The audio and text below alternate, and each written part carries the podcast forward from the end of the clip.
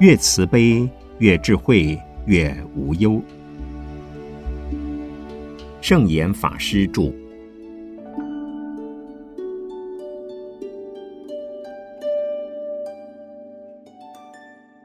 通常人有三种生命，一种是肉体的生命，是由母亲怀胎十月所生；第二种是历史的生命；第三种是智慧的生命。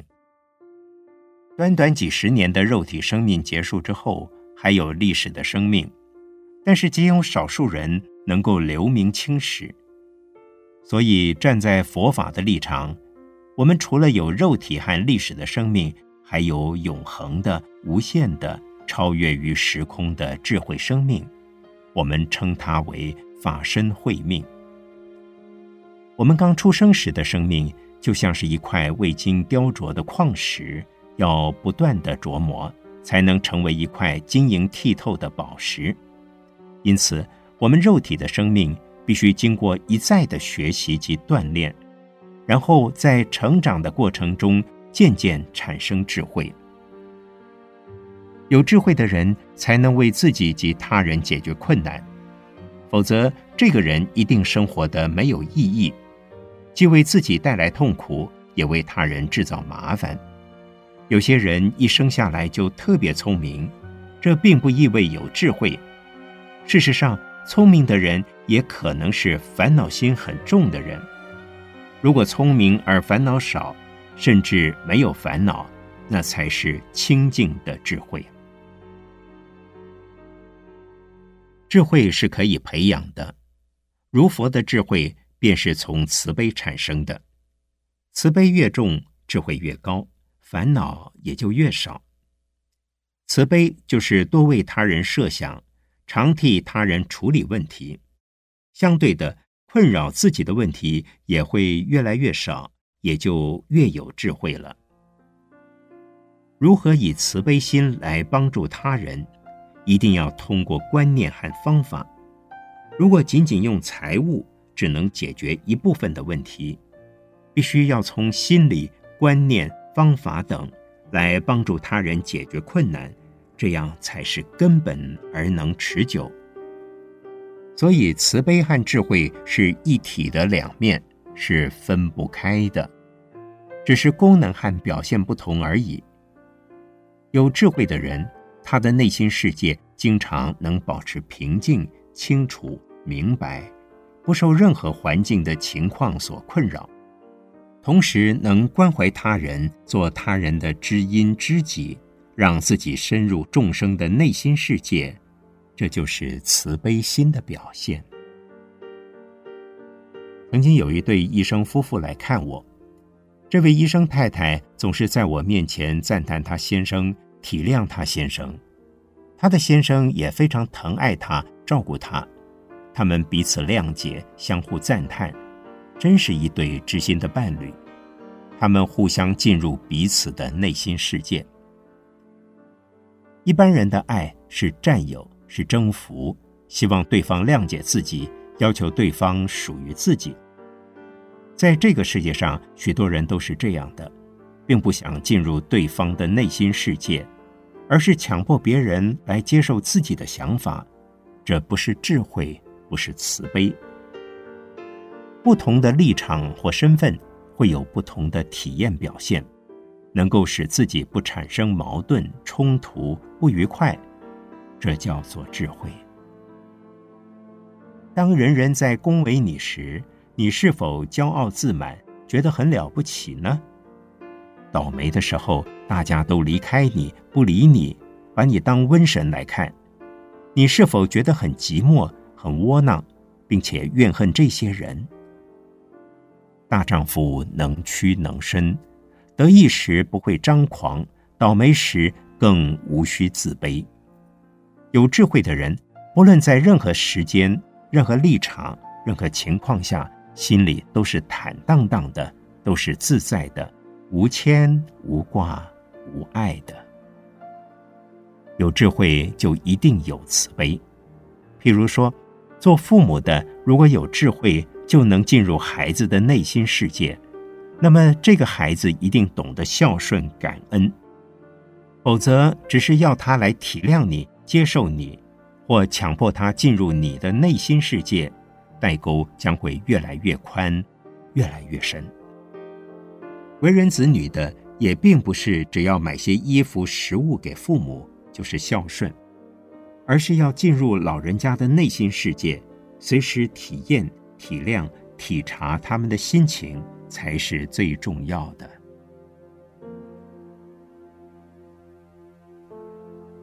这篇文章原载《天下杂志》一九五期。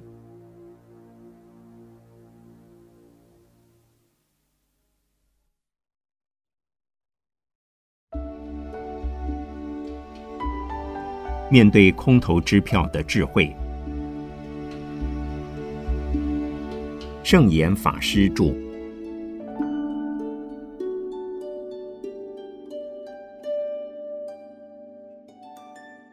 人人都会说谎，在佛教里说谎有三类：一种叫大妄语，一种叫小妄语，一种叫方便妄语。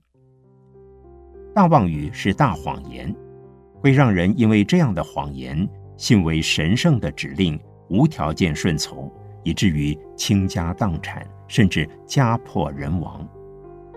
小妄语是小的谎言，无伤大雅的谎言。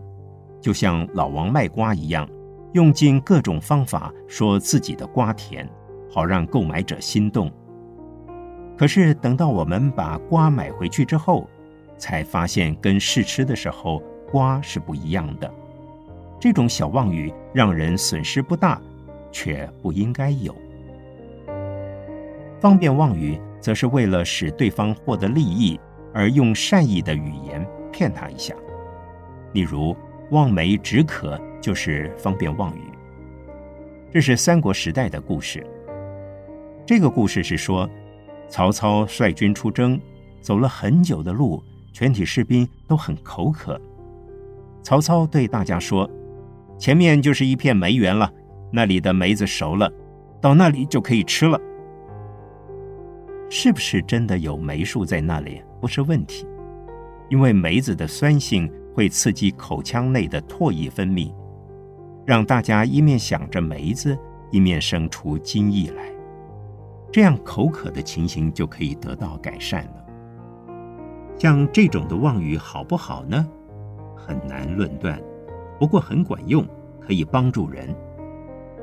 通常医生为了获得病人的合作，改善病情，偶尔会采用这种方式来沟通。另外，也经常看见很多父母用这样的话来哄小孩吃饭。各种各样的人都会说妄语，有的人喜欢开空头支票。所谓空头支票，不是开了真的支票，而是给了虚应的承诺，然后借故不兑现。他们不仅会编织各式各样的理由。甚至还振振有词的责怪他人、嫁祸他人。像这种得了便宜又卖乖，打了人还喊救人，实际上是最高明的说谎者。这种人在我们现在的社会上还真不少呢。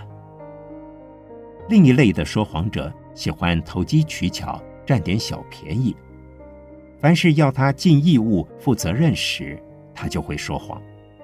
例如，大家都应该去扫地，他却不想去，于是撒了一个谎，说：“我的手被刺到了，到现在刺都还没有拔起来，根本没有办法扫地。”像这类的小妄语，很多人会犯，而且经常发生，不足为奇。但这种人终究会自食恶果。任何人都知道，千万不要相信一个很会说谎的人，否则吃亏就在眼前。所以说谎并不一定能够占到便宜，有的妄语则是几乎无法拆穿，往往要等他自己说出来才会被发现。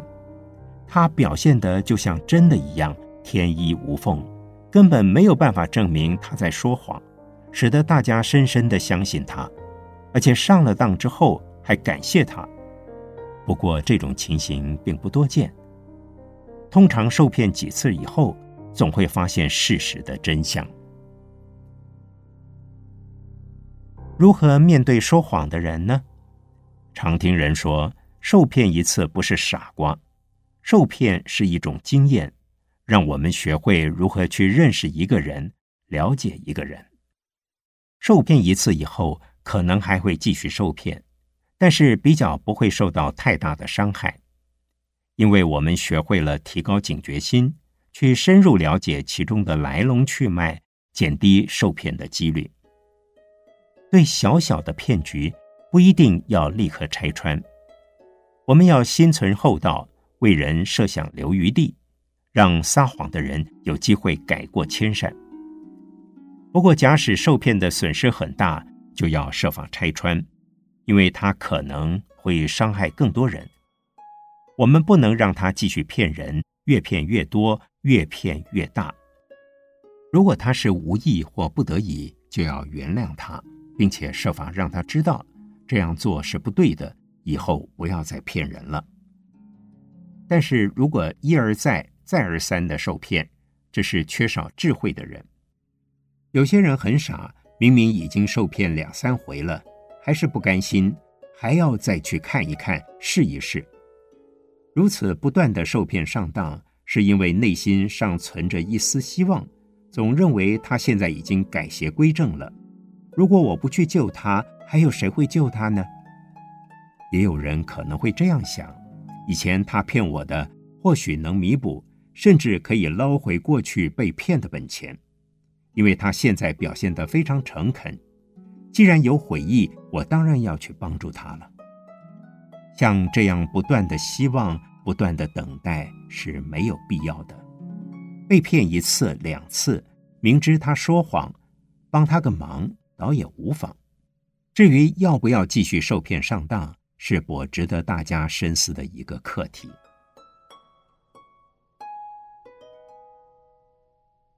这篇文章原载《天下杂志》一九七期。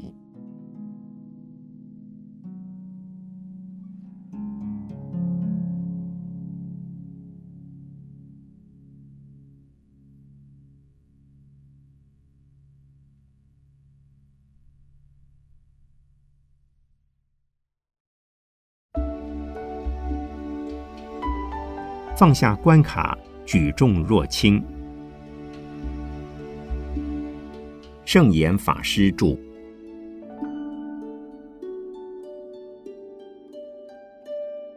人生的关卡可大可小，善于处理的人举重若轻，不善于处理的人举轻若重。所谓善于处理，就是能够掌握当前所遇到的难题关卡。了解它的严重性究竟到了什么程度？这难题关卡涵盖了金钱的损失、名誉的损失、事业的损失、健康的损失，还有生命的损失等。在这几种损失当中，最要紧的是生命的损失。什么都可以损失，就是生命不能损失。其次是健康，健康要保养。金钱则是身外之物，事业可以东山再起，名誉则有客观及主观的感受。从单独的客观的角度来讲，被人毁谤好像是名誉受到了损害；若有主观的立场来看，表面上名誉好像受损，实质上根本没有丝毫损失。俗话说：“平时不做亏心事。”半夜敲门心不惊。如果确实不是如流言所说一般，真金是不怕火炼的。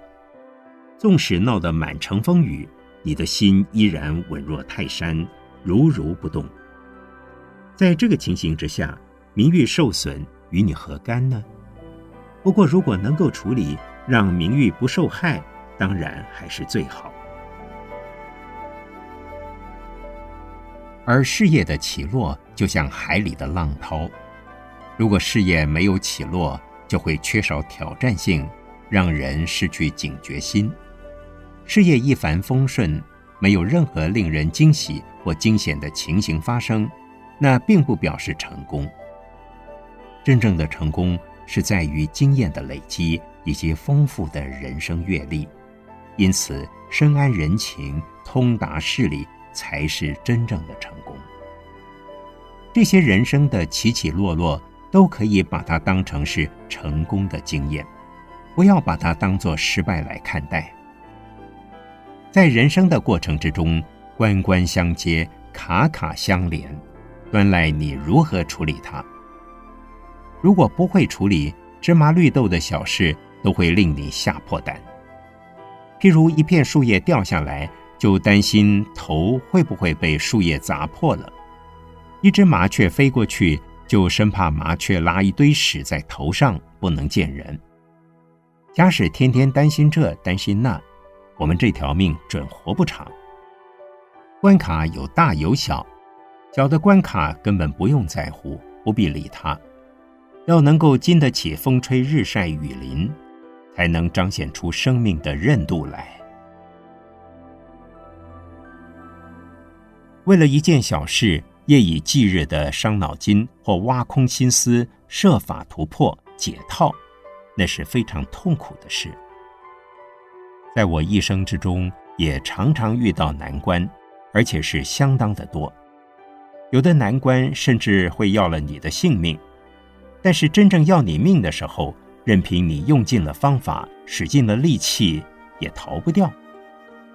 既然逃不掉，担心又何用呢？能躲得掉的，就要想办法，不必担心，小心处理，不必紧张，这是我的首要原则。其次，不能因为面临关卡而损伤到健康，健康要保持，不能总是为这桩事在烦心。平日的生活作息要正常，应该要做的，应该要处理的事都要照常。当然。这桩大事也要尽速处理，但是老想着他，掂着他，担忧着他，过不了多久就会头发发白，神经耗弱。更严重的是，很有可能会衍生成精神疾病。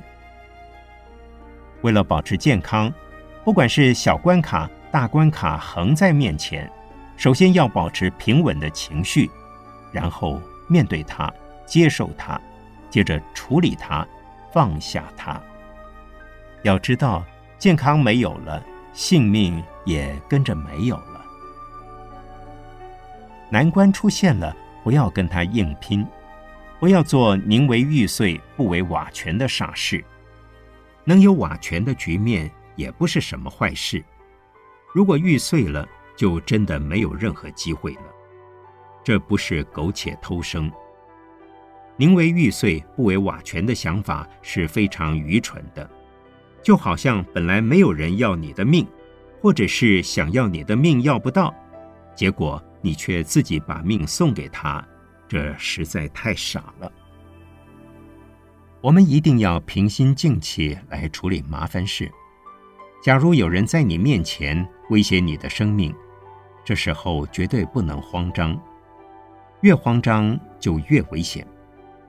我常讲，兵来将挡，水来土淹，一时解决不了的问题，兜个圈子还是解决了，何必那么痛苦呢？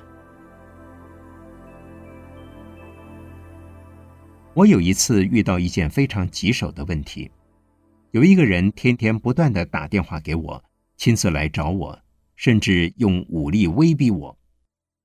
不过我照样处理每天要处理的事。虽然问题还是搁在那里，犹如芒刺在背上，有沙子在眼里。背上有芒刺不能拿掉，是蛮痛苦的事。但是饭还是要吃，觉还是要睡，要做的事还是要做。如何拿掉芒刺？光在那儿想是没有用的，得赶紧设法找人帮忙才行。可是漫无目标的找人帮忙也有问题。可能反而会手忙脚乱。找对人帮忙是非常重要的。找对人，芒刺可拔掉；找错人，不但芒刺拔不掉，或许还会越陷越深。记得我在美国的东出禅寺，有一位义工来替我们做水泥工，一不小心，一粒沙子掉进他的眼睛里去了。他心想揉一揉眼睛。沙子就会和着泪水跑出来。哪里知道沙子没出来，反倒是越砍越深。我知道后，赶紧吩咐旁边的人送他去看眼科医生。眼科医生一下子就处理掉了。本来所有的人都慌成一团，急得不知道该怎么办。听了我的意见之后，送他到眼科医生那儿，不到两分钟就处理好了。所以凡事先不要着急，找对了人，用对了方法，一定可以安然过关的。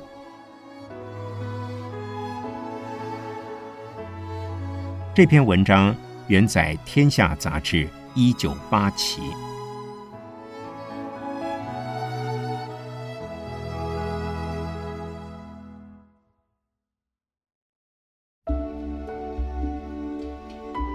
安己安人，安乐世界。圣严法师著。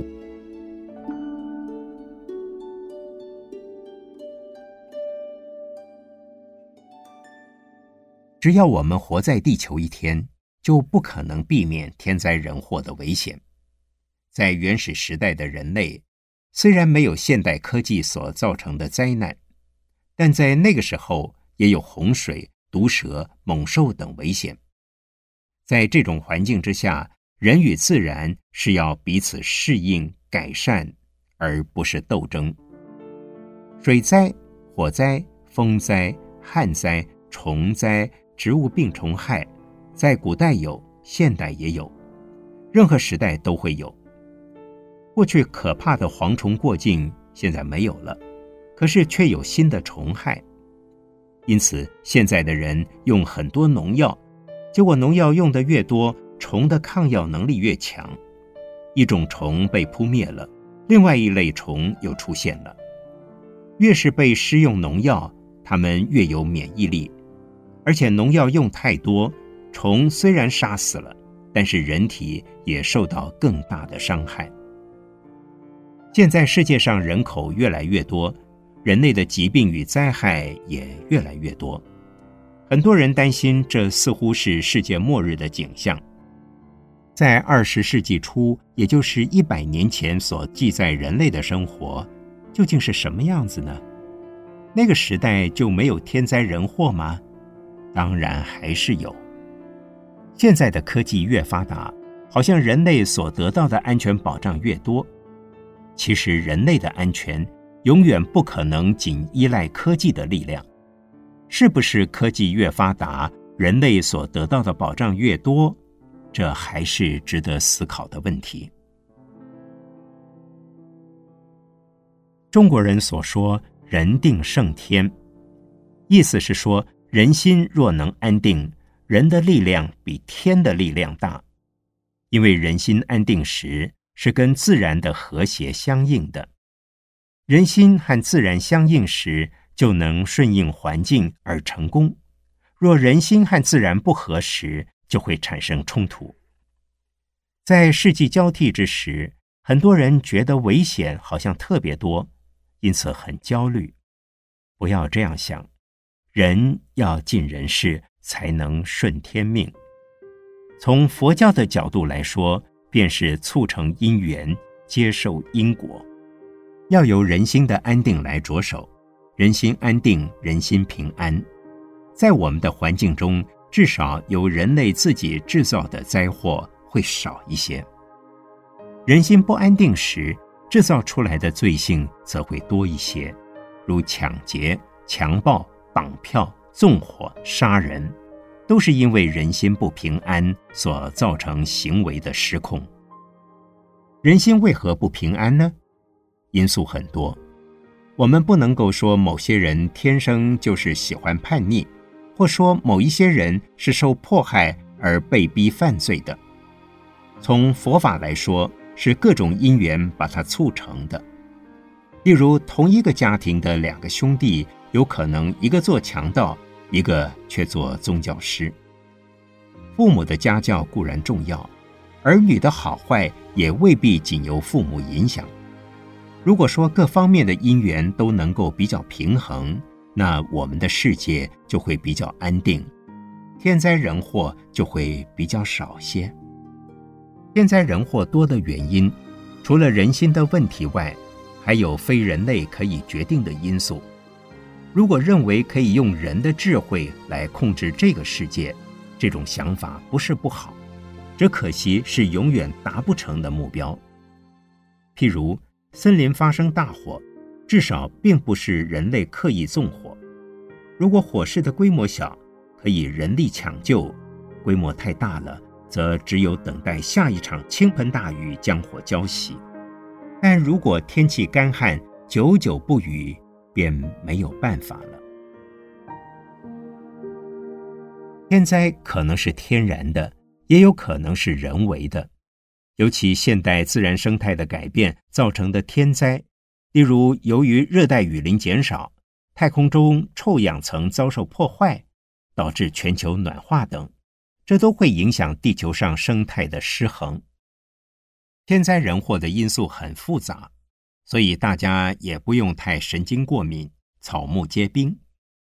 面对天灾人祸时，人能够做得到的，还是让人心安定，自己要能够心平气和，人与人之间、人与自然之间要和谐相处，乐天知命，而不是专门去和他人争夺、和自然争夺，这个世界便会减少很多天灾人祸。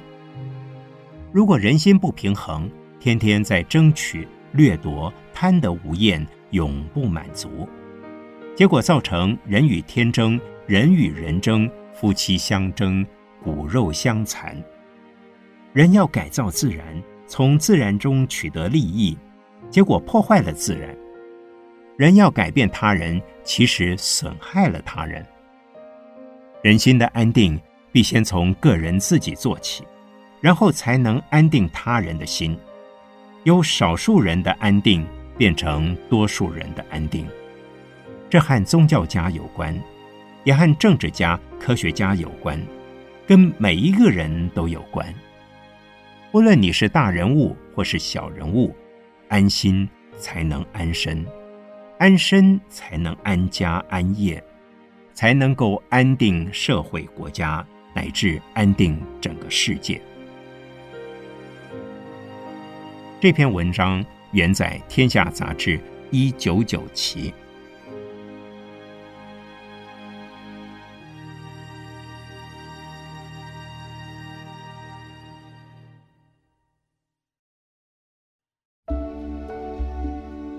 追求效率中的安心之道，圣严法师著。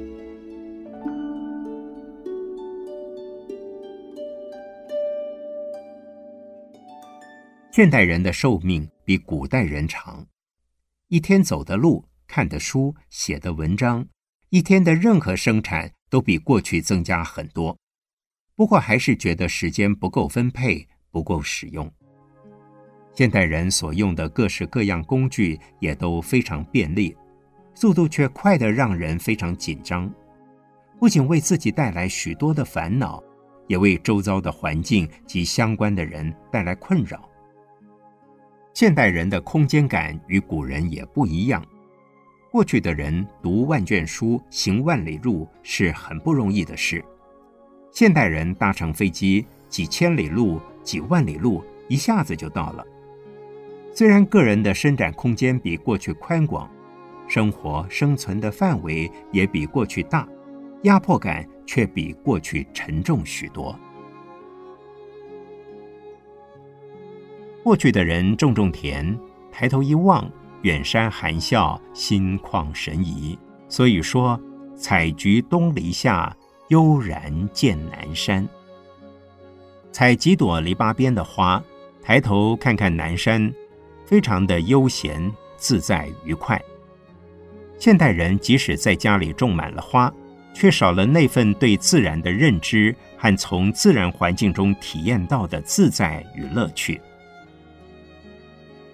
人类的智慧创造了文明的社会，改善了饮食的习惯和卫生，也改善了医疗的环境。但是这些科技、医疗设备所带来的便利，真的能让现代人完完全全的感受到幸福吗？过去的灾害大都是天然的，现在的灾害则是有很多是人为的。过去的气温、风和雨跟人为无关，现在的冷热变化却都跟人为的干扰有很大的关系。譬如臭氧层的破坏，制度科技原来是帮助我们改善环境的，结果却让我们好像骑在老虎背上，越往前走危险越多，安全感越少。因为安全感越来越少。所以越拼命追求安全，越追求安全，安全的程度越低。这不是悲观，而是事实。现代人终日忙碌，对生活环境的宁静感和安全感越来越少，很容易就觉得烦闷、困扰，随时随地都承受着压力。缺乏安全感，原因何在？不是没有饭吃，没有警察，没有制度，更不是没有法令，而是失去身心的平衡。许多人过得很不快乐，过得茫茫然，不知道为什么要活在这个世界上，这就是烦恼。如何在现代这个社会让自己心理平衡，减少一些烦恼，生活的轻松自在呢？首先要安心。要如何安心？第一，要能知足常乐。知足常乐虽是古人说的，如今还是很有用处。事实上，人需要的东西不多，但想要的东西太多，因而造成自己的忙碌紧张，给自己带来很多的压迫感。其实我们只要尽自己的力，结果能过什么样的生活就过什么样的生活，能够得到多少就得到多少，就会快乐一点。这不是说应该得到的不要，而是不应该得到的，或明明知道目前得不到的，就不要执着一定要拥有。知足并不等于放弃生存的权利，也不等于放弃工作的责任。更不等于放弃努力进步的机会，而是顺应自然，适应社会，因应所处的环境，那么生活大概不会有太多无奈和痛苦。第二，心要向内看，不要向外看。心总是向外看，就不会有安全感，因为安全不在心外。外在的时空不可能有绝对安全的保障。譬如要外出旅游时，担心发生交通事故而去买保险，这样就安全了吗？因为知道不安全，才需要有各种的保险，这是顾虑一旦遭遇意外，可以得到医疗的补偿。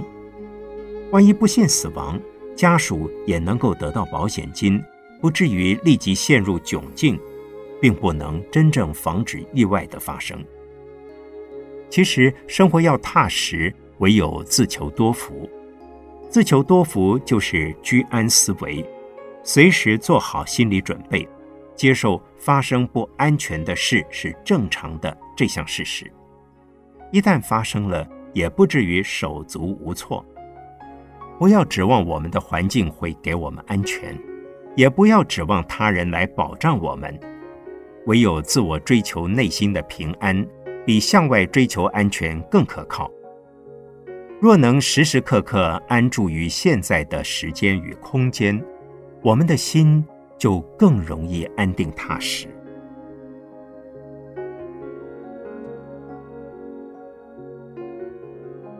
第三，心中要有所寄托。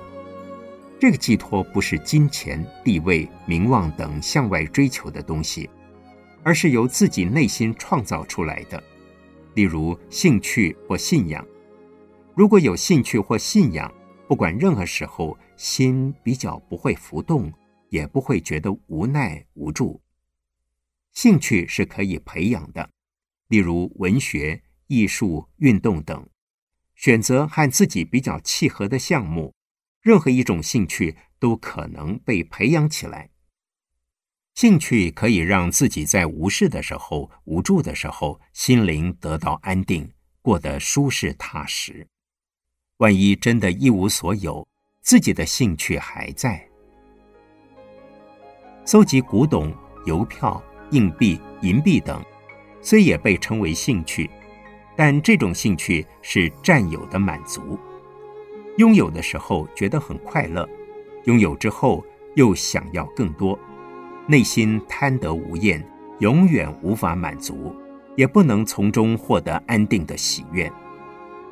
兴趣并不一定是有形的东西，譬如利用闲暇时间当义工，去帮助需要帮助的人，洗洗衣服、打扫厕所、清理环境等。这不是向外追求，而是奉献自己来寻求内心的满足及充实。像这种助人的兴趣培养起来，对心的安定会有很大的帮助。另外一种寄托是信仰，尤其是宗教的信仰。不管信仰什么宗教，都能作为我们最终最实际的归属。有宗教信仰的人，对于死亡危险不会有莫名其妙的恐惧。譬如信仰神的人，认为一切都是神的安排。轮到自己倒霉时，再怎么担心也没有用。如果信仰佛教，则认为这是因缘果报，因果没有轮到我，不需要担心，因为根本没有事。如果轮到我，担心也没有用，又何必担心呢？对于死亡，信仰神的人说很好，可回归天国。信仰佛教的人也说很好，可以往生西方极乐世界。因此，有宗教信仰的人可以减少很多危险、恐惧、不安的情绪。在中国人的环境里，因为儒家背景的关系，对于宗教信仰比较淡漠一点。但是，能培养出像孔子那样伟大的思想修养，没有宗教信仰。也没有关系，它本身就是一个宗教。如果尚未达到那种层次，人还是需要宗教信仰，让我们能够减少一点烦恼。这篇文章原载《天下杂志》一七八期。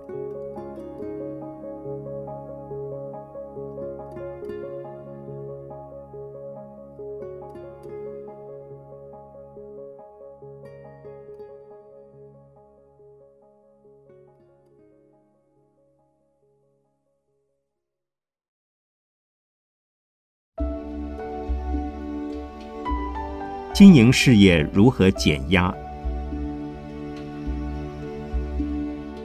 正言法师著。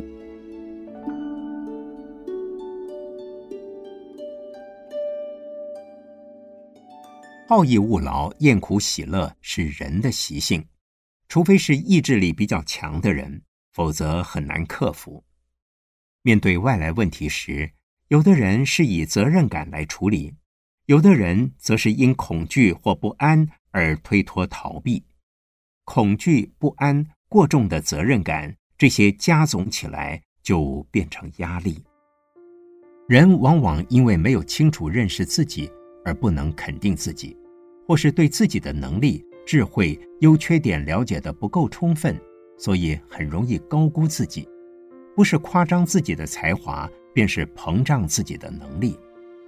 结果在现实之中，就经常会感到挫折与困扰，于是产生了一种恐惧感，恐惧将来不知道会发生什么事，恐惧自己的手伸出去会不会被别人打一拳，恐惧自己的脚伸出去会不会被踩一脚，因为无法预先想办法来掌控它，所以随时随地都处在一种压力的状态下。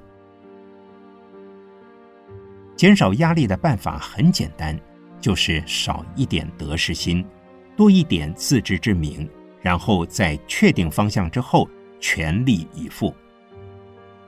少一点得失心的意思是，不一定非要成功不可，不要有只许成功不许失败的心态。如果保持着非成功不可的心态，压力是非常大的。成功不是仅仅靠个人主观的意念或努力就能达到，不管是哪一方面的成功，都是有外在的、客观的许多因素相互配合，也就是我们常说的天时、地利、人和。成功不要骄傲，失败也不必痛苦，如此心里就不会有很大的压力了。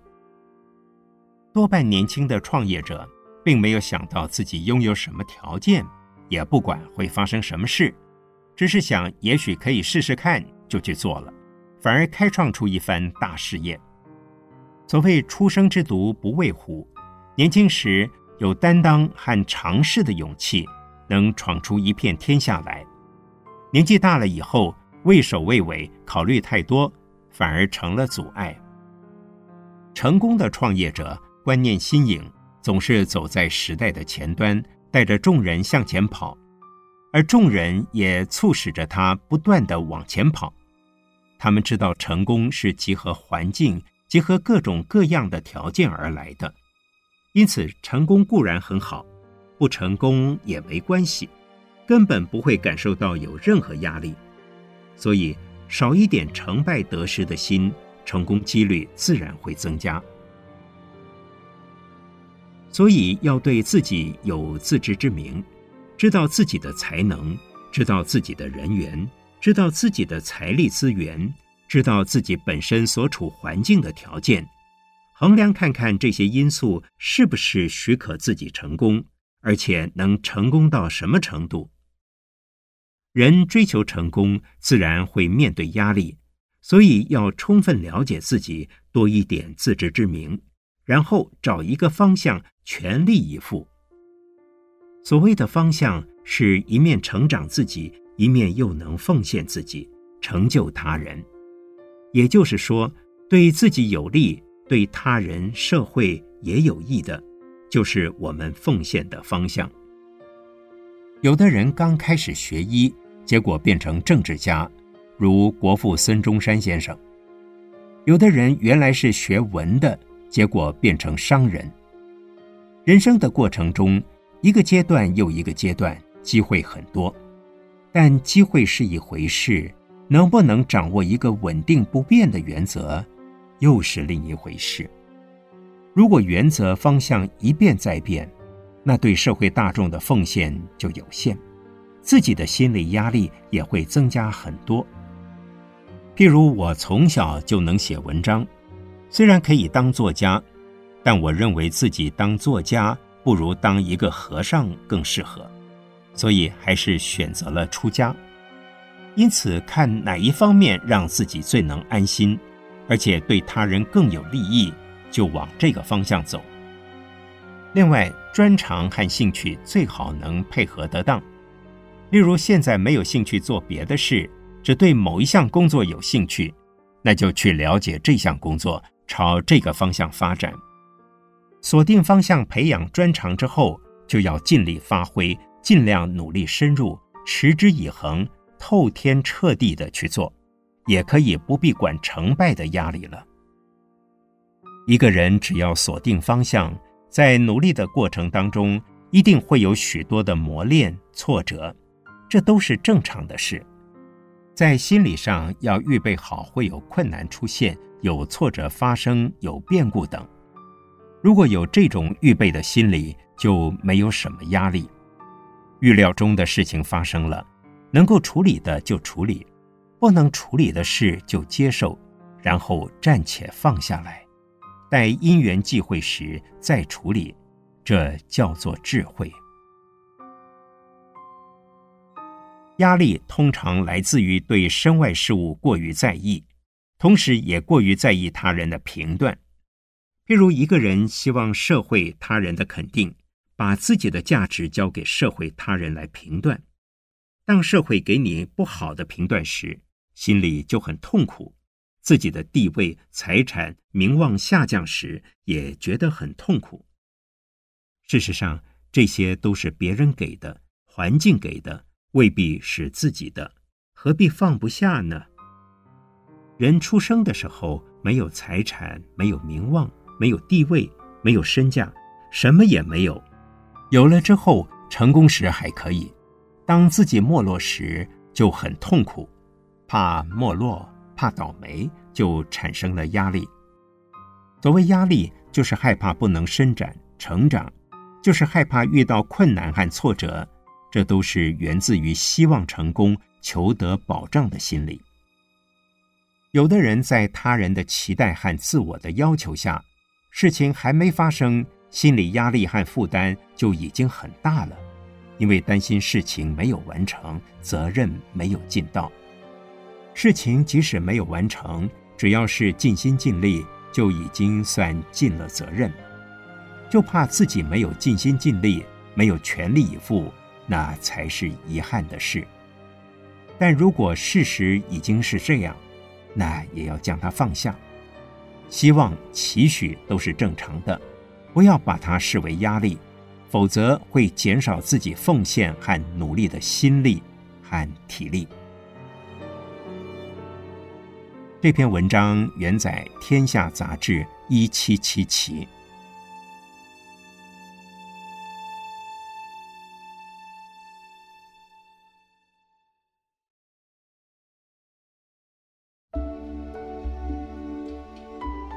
讲伦理，不论理。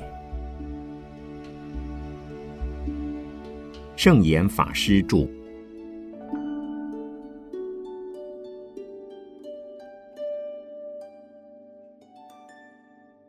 现代人生活的环境扩大，接触面变广，所以感觉人际关系非常的复杂，人与人之间显得相当冷漠。为什么现代人较不愿意主动付出友善、付出关怀来与人接触？第一个原因是觉得麻烦，第二个原因是怕惹来不必要的困扰，所以大家就越来越陌生，越来越疏离。即使生活在同一个屋檐下，也不例外。以夫妻来说，现代家庭大多数是双薪小家庭。白天，夫妻两个人都外出工作，双方在外面的接触及见识增广，因为业务同事的关系，接触异性的机会也相对增加。在外援很多，又各自忙着自己的工作及应酬的情况下，彼此相处的时间随之减少，因此夫妻之间的感情就比较脆弱，彼此之间的信任度。也就越来越差，沟通方式也渐流于论理。所谓论理，就是据理力争，凡事讲道理、论公平，动不动就计较谁对谁错。要用什么态度来维系家庭中的人际关系呢？我主张应回归伦理，而不要用论理的方式。如果每个人在家庭中，都把握住中国人一向的伦理观：夫唱妇随，父慈子孝，兄友弟恭。每一个人都能各尽其分，各尽其责，各自负起自己应负的责任和义务。不要一味的要求其他成员要负什么样的责任，那么家庭中的人际关系就会很圆满。过去的农村社会，日常活动非常单纯，小至一天的日出而作，日入而息，大致春耕、夏耘、秋收、冬藏的一整年活动，依着时令节气，井然有序的更替进行。而且家庭的用品设备也相当的单纯，数十年如一日，没有什么变化。现在的社会则不一样，日新月异。许许多多的新产品不断的出现，家庭中争议不平的事更层出不穷。例如，每一个人在家庭中所获得的不可能完全相同，总是有多有少。于是，少的人会认为这是不公平的。当自己所付出与所获得的不能平衡时，就会变成论理，而忘了伦理。事实上，人与人之间不能老是讲道理、论公平，而是要问一问自己所负责的事是不是已经尽了全力做到最好。若能处处尽责任、守本分，那么自己的心就会很平顺、很安定。否则，在家里跟家人吵架，到了公司又跟同事们计较，凡事争名夺利，那么人际关系便会恶化。夫妻、父子、兄弟姐妹之间都是伦理关系，彼此应该各尽其责、各司其职、各守其分。不是专讲道理、专论平等。如果夫妻在家庭生活、工作、收入、支出上样样都要求平等，那么夫妻关系就不是伦理关系，而是论理关系。一般夫妻吵架都是为了一些小问题在计较，兄弟之间吵架也是在计较多少、对错或公不公平等等。而导致心理不平衡，这就是论理，而不是伦理。伦理可由家庭推广到校园、职场，延伸到社会、国家。人与人之间的相处也是要讲伦理，而不是光讲论理。若能处处讲伦理，那么对上、对下、对左、对右，都是在尽责、付出、关怀、照顾。而不是在争取计较。通常我们付出越多，就能得到越多，虽然不一定成正比，但无形的回馈一定能成正比的获得，甚至能获得更多。所谓无形的回馈，就是人格的成长、思想的成熟。一个人时时在成长，一定能使自己更安定、更快乐。更稳重，更宽容。在人际关系上，虽然大家都说你不好，如果你不埋怨别人，渐渐的说你不好的人就会越来越少。如果我们一直觉得别人不好，而没有检讨自己是不是也犯同样的毛病，那么人际关系一定越来越差。当然，人际关系不好，对自己来说。不一定是死路一条，但至少会过得很不快乐。有些人在家待得不舒服，故而离家出走，到了外面也觉得工作场所不如意，常常想换工作。这样不断换工作、换环境，到最后走投无路，这是不善于与人相处，不善于接纳人、包容人。原本他希望人人都能接纳他、喜欢他，结果变成人人都不欢迎他，反而想尽办法排挤他。所以人际关系要好，要把心量放大，多接纳人、包容人。如果只一意的要求别人接纳自己，最后反而会造成反效果。一般而言，人际关系之所以尖锐化。都是由于自己的贪嗔痴慢疑，因此疏忽了人与人之间的伦理关系，忘掉了自己的责任，忘了自己的本分，而老是在争取，在计较。凡是心态上无法为人设想的人，通常烦恼都很重，各种各样的烦恼都会出现。譬如看到别人得到好处，自己没得到，就起嫉妒心。看到别人好就起嗔恨心，觉得愤愤不平，不能平衡。自己已经拥有，但总是觉得不够、不满足，于是产生强烈的贪欲心。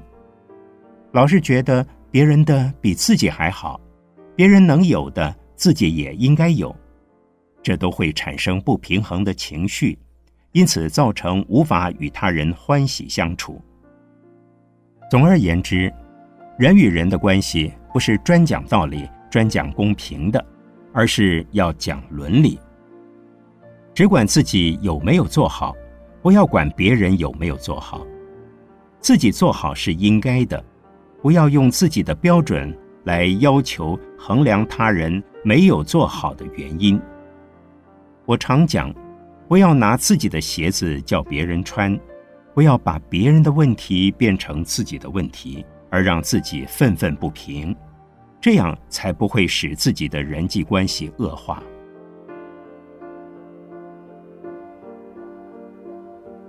这篇文章原在《天下》杂志一九九期。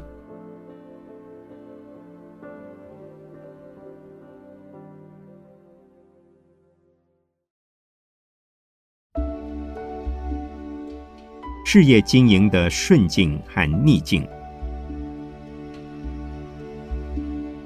圣严法师著。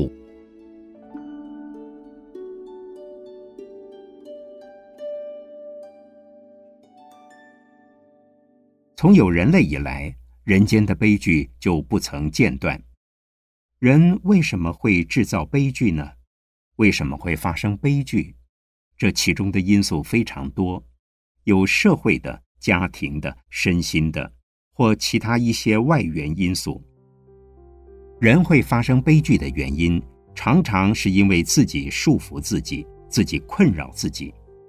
当想法进入死胡同，钻进牛角尖，或是刚好受到某一本书、某一句话影响，或是正好有一条导火线，便会马上反弹、爆炸。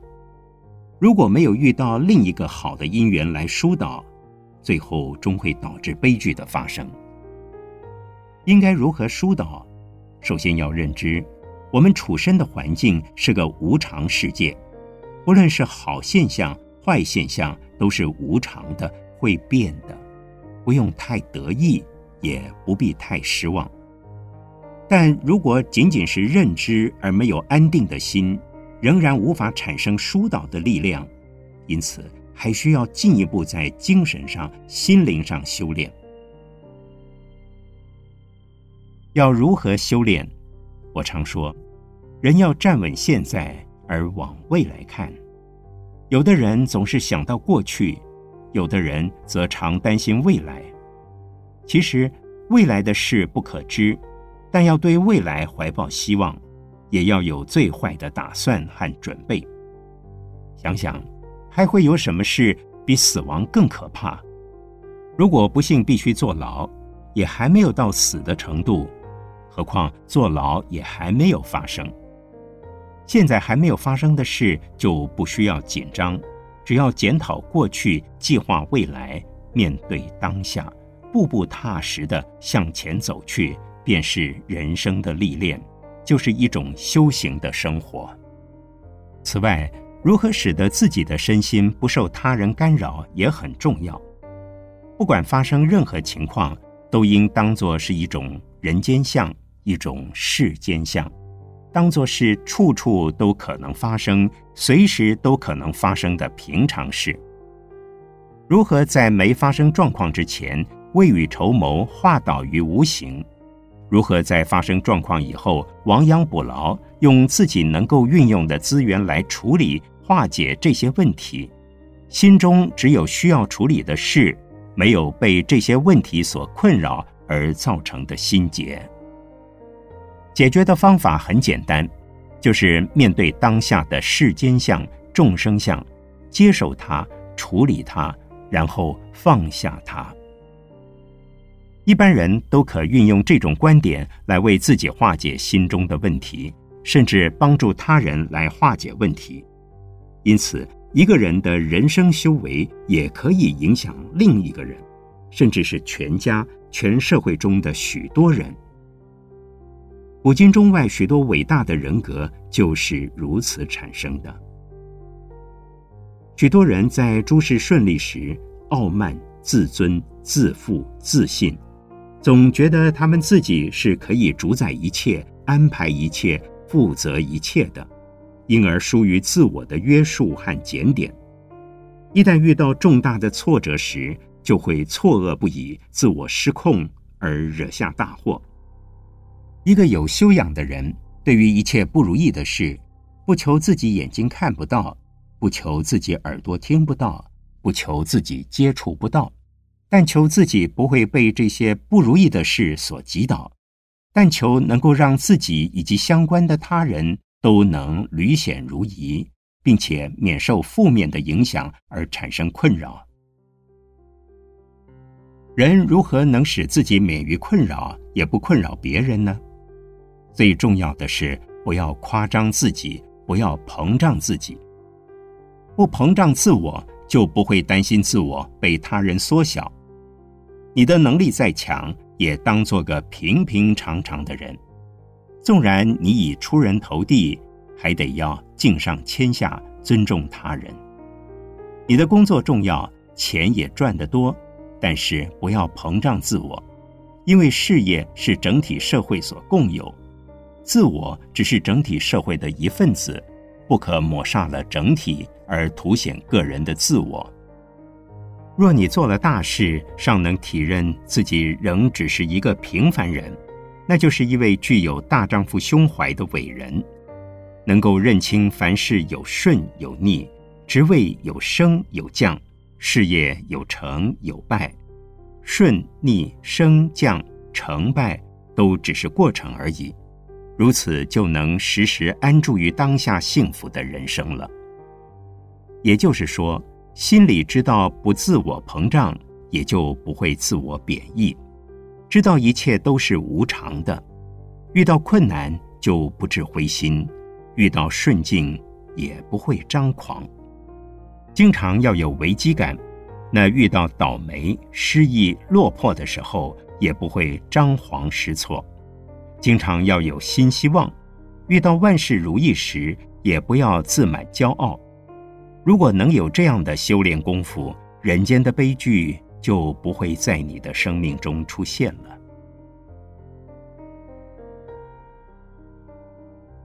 这篇文章原载《天下》杂志一八三期。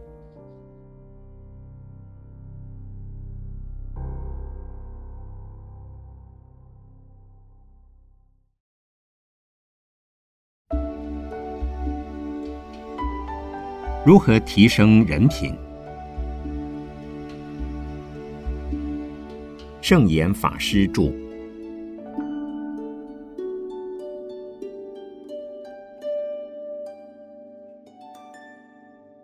提升人品不一定是在今天的社会里才需要，在古代的社会也同样有人在提倡。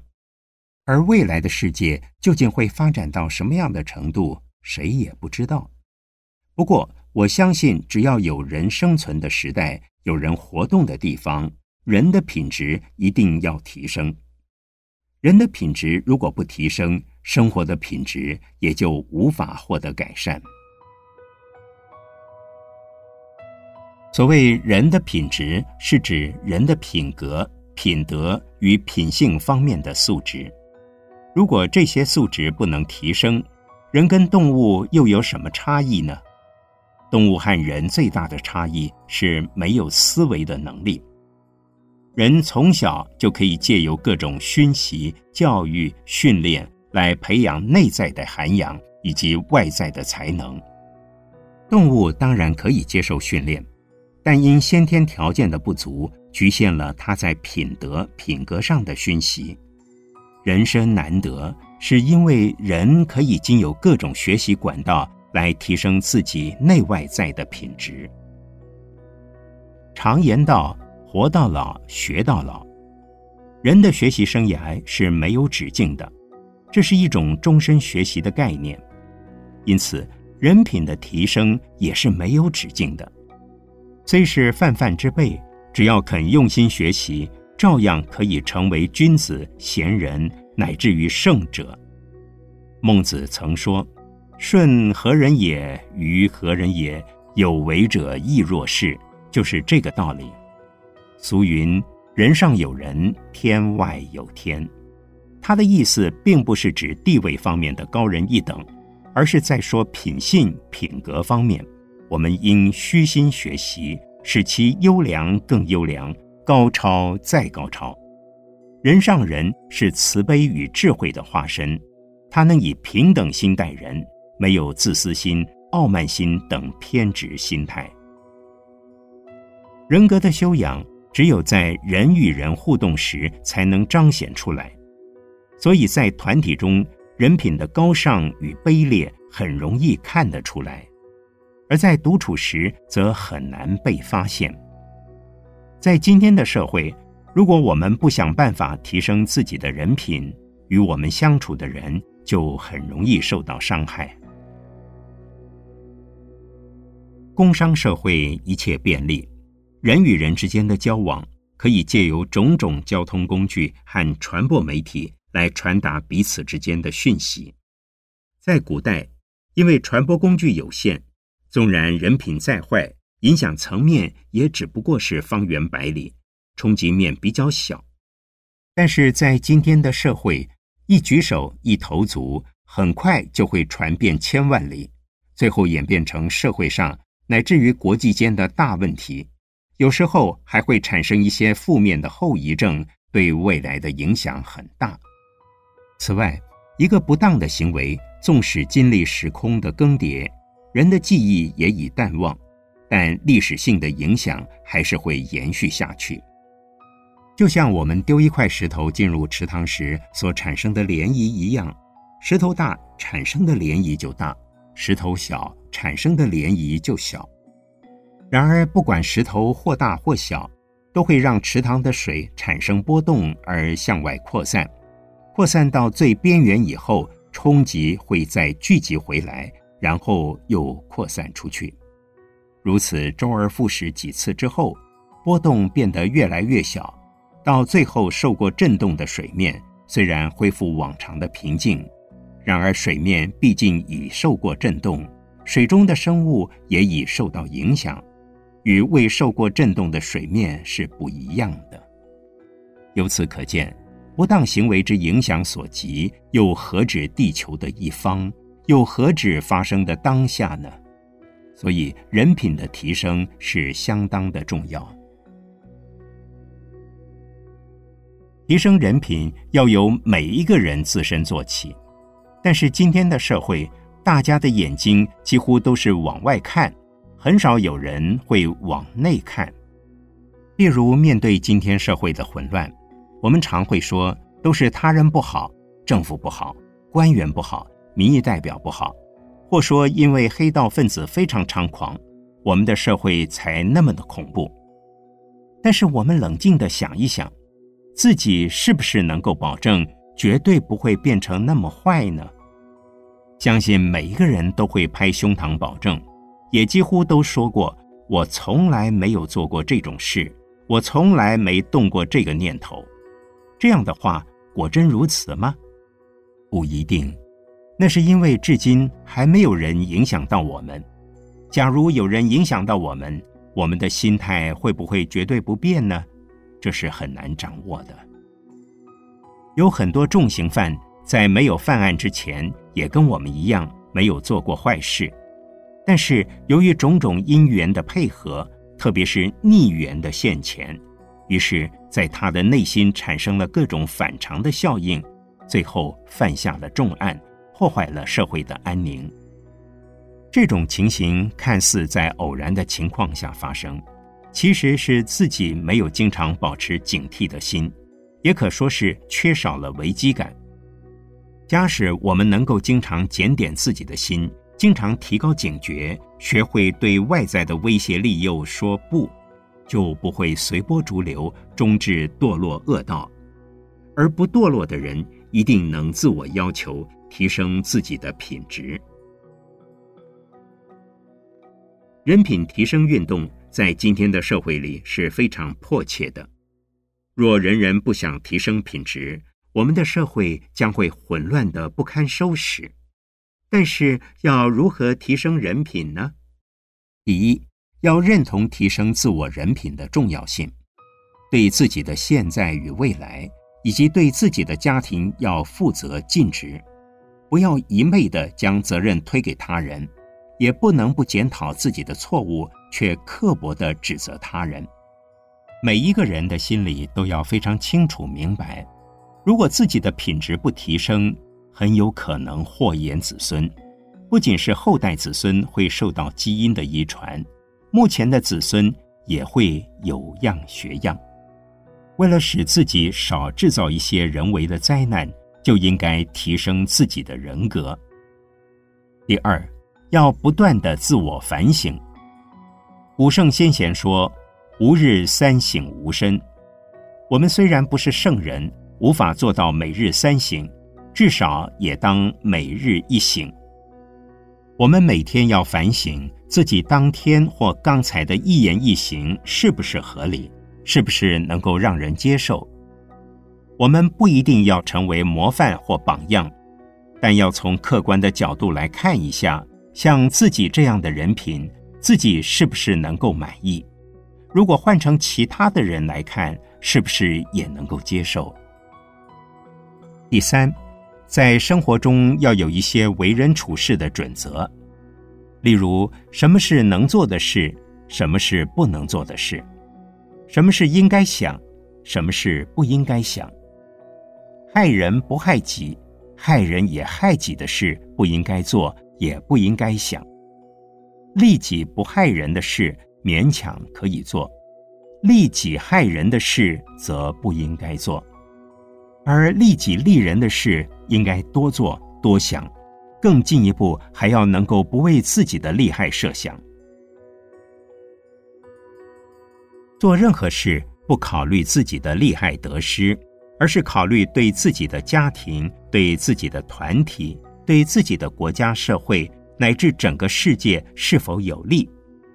如果对自己的家庭有利，对自己的团体无利，则不能做；如果对自己的团体有利，对自己的社会无利，也还是不能做。